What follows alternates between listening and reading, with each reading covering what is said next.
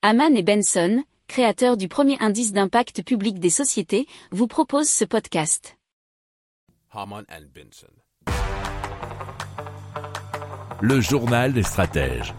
Alors, des chercheurs de l'université de Stanford et du National Accelerator Laboratory ont développé une poudre recyclable et peu coûteuse capable de tuer les bactéries dans l'eau lorsqu'elle est exposée au soleil, offrant ainsi la possibilité de rendre potable n'importe quelle eau contaminée, nous explique sudouest.fr. Alors cette nouvelle méthode utilise une poudre composée de nanoflocons de différents matériaux qui génèrent des radicaux hydroxyle lorsqu'ils sont en contact avec l'eau et le soleil, ce qui permet de tuer rapidement les bactéries.